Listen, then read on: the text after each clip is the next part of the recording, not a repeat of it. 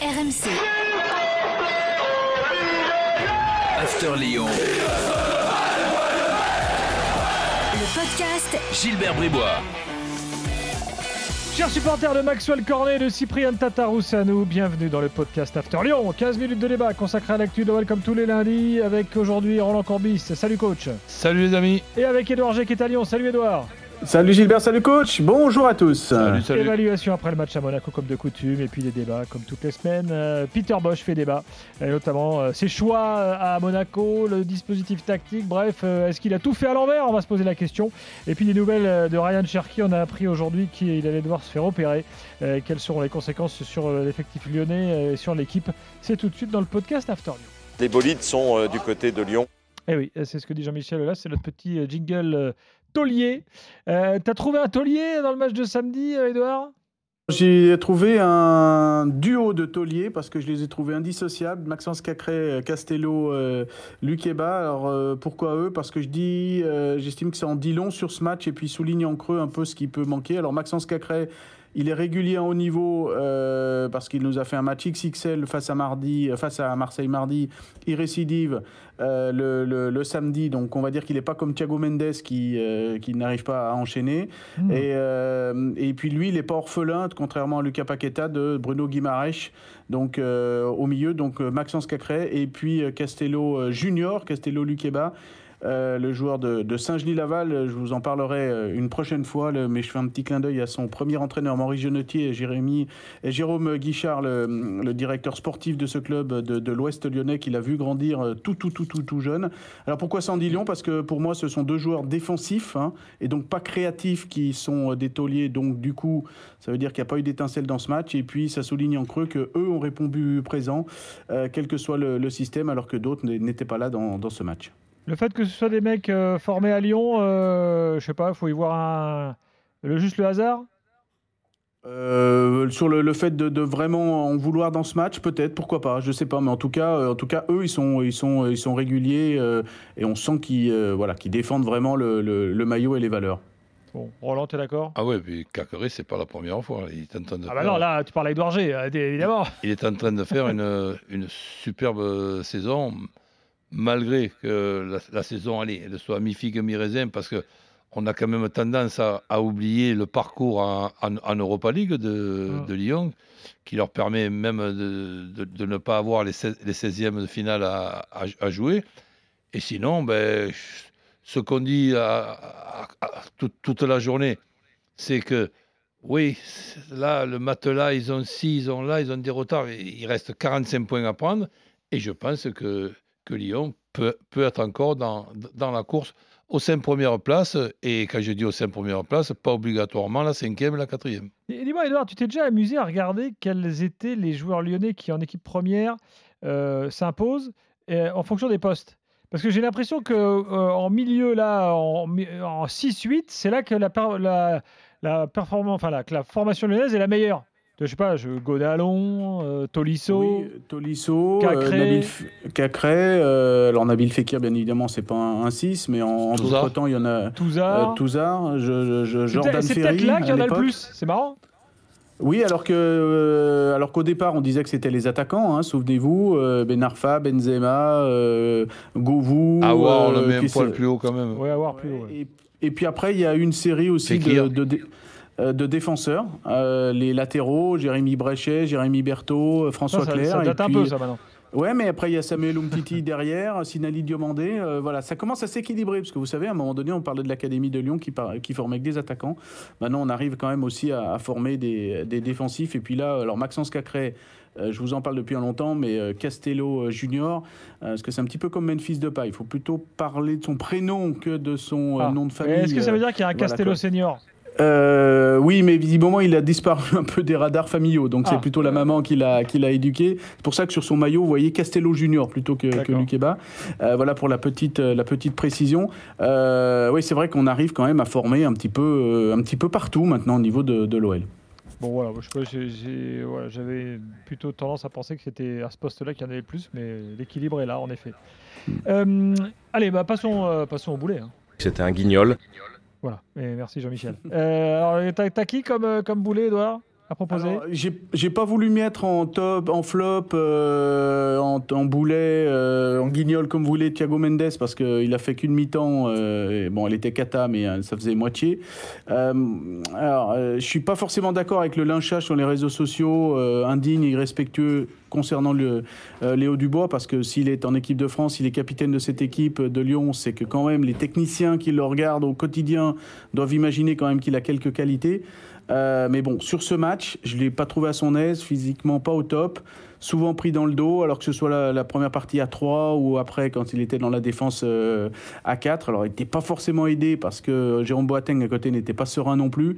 Euh, mais en tout cas, voilà, pour moi, euh, sur ce match, Léo Dubois a, a largement déçu. Roland, t'es d'accord? Ouais, Euh, Dubois, j'ai l'impression que c'est aussi, la je- cible un peu automatique en fait. Dès que ça va pas et qu'il est Mais- sur le terrain, on- c'est lui qu'on monte du doigt. mais Enrique aussi, moi je, je trouve euh, enfin, ré- régulier, mais régulier euh, en étant très moyen. Donc euh, Ah. j'attends de voir euh, un, match où je me dis, tiens, c'est- cet Enrique là est quand même euh, in- intéressant. Alors euh, après, euh, l'é- l'équipe de départ de, de- de Peter, on a un Peter Boss pour moi pas inspiré. Et bon, et ça, et- et arrive, la preuve. Hmm. Mais euh, oui, du, Dubois et Enrique. Ouais, Enrique, euh, Enrique, de toute façon, je pense qu'on a vu le meilleur. hein. Euh, malheureusement, un joueur brésilien, 27 ans, euh, euh, qui sort du Brésil, qui a 27 ans, qui était défenseur dans une équipe moyenne au Brésil. Voilà, je crois qu'il est. On, on- pas le on voit son panier, meilleur quoi. niveau. Voilà, c'est pas forcément. C'était quelqu'un qui était libre et Juninho a eu un coup de foot pour lui et puis aussi économiquement parlant. voilà, à l'époque il m'en parlait. économiquement parlant, c'est quelqu'un qui est venu libre et puis qui a accepté entre guillemets un petit salaire. Donc c'était une opportunité, on va dire. Euh, qui peut être une bonne doublure, euh, mais euh, qui peut faire des bons matchs. Mais là, faire deux matchs de suite très bons le mardi et le samedi, c'était un petit peu limite pour lui. Parlons de Peter Boss. Euh, oui, parce que celui qui prend le plus dans la tronche depuis samedi, c'est lui. hein. Euh, mais bon, au final, euh, comme tu dis, Roland, il était peut-être pas dans un bon jour. Il a quand même fait des trucs assez étonnants. Alors, il y a le dispositif tactique, il y a les choix de- de- des hommes. Enfin, je, voilà, je pense notamment à Emerson, on va y revenir. Mais Edouard, est-ce qu'il y a eu des explications de sa part derrière qui t'ont convaincu? Non, justement. Moi, j'étais déjà pas forcément. Alors, parce que c'est facile de dire après, hein, mais euh, voilà, mes petites notes. Dès, dès la mi-temps, j'ai dit, mais c'est pas possible de, de, euh, dès, dès- ouais, dès cette première mi-temps, de remettre la, la- la compo de, de- de Marseille, on va dire, euh, déjà qui avait pas fonctionné, mine de rien, parce que euh, on, on s'exbodie sur la fin de match, mais la première mi-temps a été catastrophique et les Lyonnais sont revenus parce qu'ils ont fait une défense à 4 et ils ont remis un certain nombre de joueurs. Et eh ben, Peter Boss a voulu changer, euh, ne rien changer, sauf Shakiri, on en parlera. Euh, il est remplacé par Lucas Paqueta. Et donc euh, repartir avec finalement le schéma qui n'avait pas fonctionné face à Marseille. Euh, et en plus, se priver, alors ça, euh, c'est lui qui voyait dans les entraînements hein, des deux recrues, Romain Fèvre et Tanguy Ndombele, euh, d'entrée. Voilà, il avait Ouais. le choix. Il n'avait pas le choix quelque part de cette première composition de la première mi-temps face à Marseille. Là, il avait le choix de faire beaucoup mieux en, en première période. Il a changé en deuxième. Après, les hommes n'ont pas répondu ce qu'il fallait en deuxième mi-temps non plus. hein.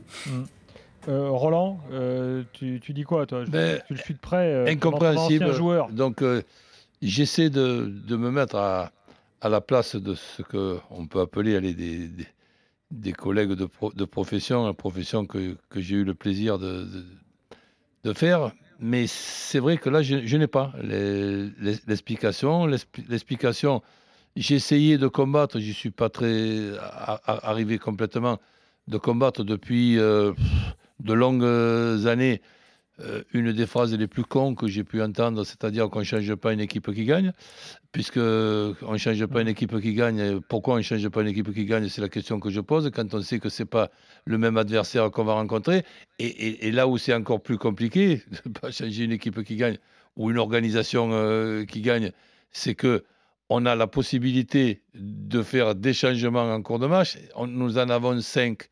Donc on a par exemple l'exemple pour le dernier match on ne change pas l'organisation qui a, qui, a, qui a- qui a gagné, mais l'organisation qui a gagné, c'est celle de la deuxième période avec la rentrée de Ndombele. Là, il y a un truc chez, chez Peter Bosz qui nous, qui nous échappe euh, certainement parce que elle est trop grossière, cette, euh, cette erreur. Elle n'est elle est pas logique du, du tout. Faire rentrer Dembélé, c'était tout simplement ben, logique. Mais ne pas lui mettre un copain à côté pour ne pas avoir un 4-4-2 avec deux lignes de, de, 4 tout simple.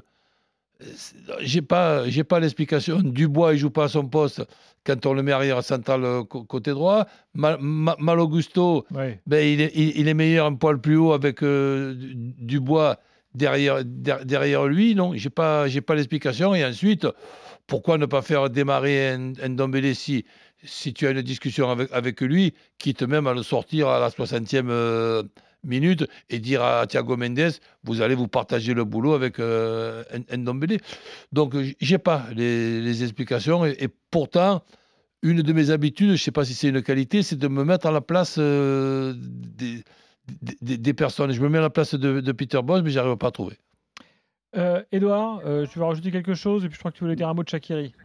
Oui, euh, bah, Shakiri, donc il est parti euh, vendredi euh, du côté de, la MLS. il est en train de faire sa visite médicale et normalement il devrait être transféré. Donc l'OL là-dessus arriverait même à récupérer de l'argent, 7 millions d'euros. Donc encore une fois un bon coup parce qu'il se libérerait d'un énorme salaire et puis récupérerait donc un rachat par les Chicago donc de son, de son contrat. Donc ce serait une, une, bonne, une bonne chose pour les finances de l'OL. Lui qu'on pensait bah, finalement vraiment rentrer dans le projet d'OL après, euh, comme quoi ça va très vite en football. Hein. Euh, buteur de la tête, et puis euh, avec son mètre 69, et puis passeur décisif dans le match face à, face à l'OM. Héros, héros, de ce match, et eh bien le surlendemain, on a appris qu'il n'était pas dans le groupe pour, pour Monaco et libéré pour aller du côté de, ce club des Chicago Fire, là où il y a quelques connexions, on va dire, helvètes, notamment George Hayes, qui l'a connu au, au, FC.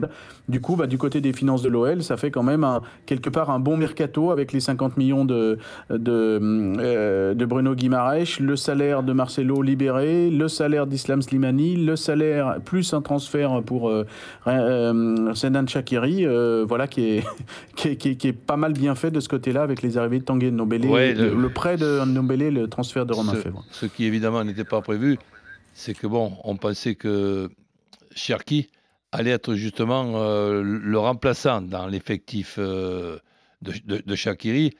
Bon, il y a encore d'autres solutions avec euh, Awar, avec Fèvre. Mais ça, cette blessure de, de, de Cherki, c'était pas, c'était pas prévu euh, du tout. Et, je, je, pense que c'est, quand même euh, emmerdant cette blessure. Oui, précise fracture au pied droit. Hein, euh, c'est ce qu'on a appris ce lundi après-midi. Il sera absent trois mois. Il sera euh, euh, opéré mercredi. une fracture non déplacée du cinquième métatarse, nous, nous dit-on au niveau du, du, staff médical de l'OL. Et du coup, immobilisation, une période d'immobilisation d'une durée de trois mois minimum. Hein. donc on est à trois mois et demi de la fin. Saison finie. Donc saison terminée pour terminé. Et c'est sur l'action où je crois que le joueur monégasque n'a même pas eu euh, ni un carton ni rien du tout. Ouais, exactement, oui. Mm. Ça n'aurait pas forcément changé quelque chose dans le, dans le résultat final, mais, ouais, voilà, mm. je, reviens juste sur Peter Boss pour conclure, Edouard. Le, le, contexte lyonnais est toujours un peu spécial, euh, on le sait. Euh, pendant des années, tout le monde a réclamé un entraîneur étranger à Lyon. Est-ce que tu sens venir la, une fin d'histoire, comment dirais-je, qui finalement contredirait cette envie, toi, ou euh, comment tu, vois la situation euh, aujourd'hui? Parce qu'on a l'impression quand même qu'il est, plus fragilisé que jamais là. non, pas après avoir battu Marseille. Ah. J'ai toujours cette phrase de, Jacques Santini, je vous, je vous, serine avec ça, un entraîneur est un homme de résultats, mais si on avait eu ça depuis le début de saison, ben, euh, Peter Boss aurait été euh, débarqué il, y a, il, y a, longtemps, hein, parce que euh, toujours eu cette, cette note moyenne au niveau de, de, vraiment purement arithmétique du nombre de points pris par, par match, vous en avez souvent parlé, ce baromètre, mais on a eu Vincent Ponceau et puis Jean-Michel Aulas cette semaine dans la conférence de presse de présentation de Tanguy Ndombele de, de Romain Fèvre, euh, qui nous disait euh, est-ce que Peter Boss a plus de crédit? Alors donc, il faut replacer le contexte. Cette conférence de presse, c'était mercredi, quelques heures après la victoire face à Marseille. Euh, on est satisfait de l'homme, disent les, les, deux hommes forts de, de, l'OL. Il n'y a pas d'ultimatum avec lui. Vous savez, cette fameuse période mmh. de fin février. Le, le, mercato a été mené avec lui. Il a démontré ses qualités. C'est un bon coach et quelqu'un de, bien. Et on a vu le mercato pour un, un avenir un peu long. Mais comme dirait l'autre, et je cite François Mitterrand, que j'ai lu lu récemment dans une biographie, il disait souvent le long terme, euh, c'est souvent une série de court terme. Donc on en est là dans ce court terme.